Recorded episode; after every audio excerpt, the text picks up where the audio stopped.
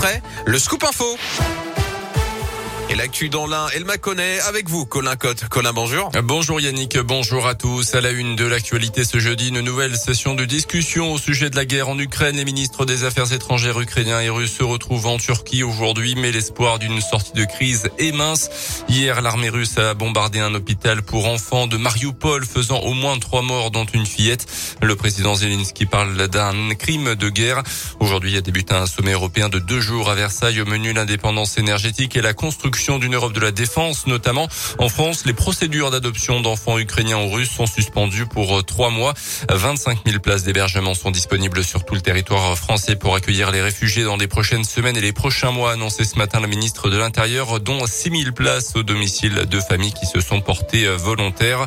Euh, dans l'un, la solidarité continue évidemment. La ville de Bourg annonce la fermeture du centre de collecte mardi prochain. Plus de 2 tonnes de matériel et de produits de première nécessité ont été acheminés.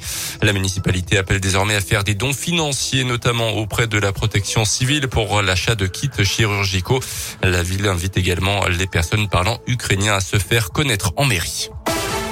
Dans le reste de l'actualité, dans l'un, six blessés, dont deux enfants de 2 et 5 ans victimes d'un accident de la route à Léman hier soir, peu avant 22 heures. Selon les pompiers, au total, quatre véhicules sont impliqués dans cet accident. Toutes les victimes ont été prises en charge en urgence relative. Les recherches n'ont rien donné hier au nord de Lyon. Sur la Saône, une personne s'est jetée à l'eau au niveau de Messimy vers 7 heures, laissant des effets personnels sur la rive, dont une lettre d'adieu.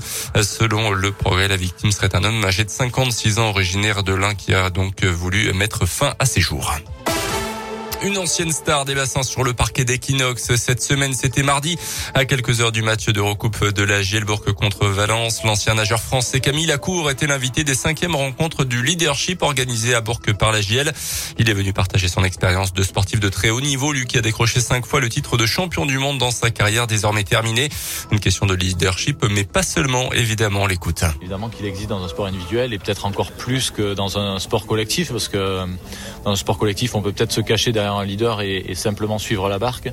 Dans un sport individuel, si on décide de suivre, on sera jamais devant. Quand on parle de sport, c'est pas que les émotions qu'on voit derrière notre télé, c'est aussi euh, le côté euh, émergé de l'iceberg, tout ce travail, toute cette abnégation qu'il y a besoin pour pour réussir.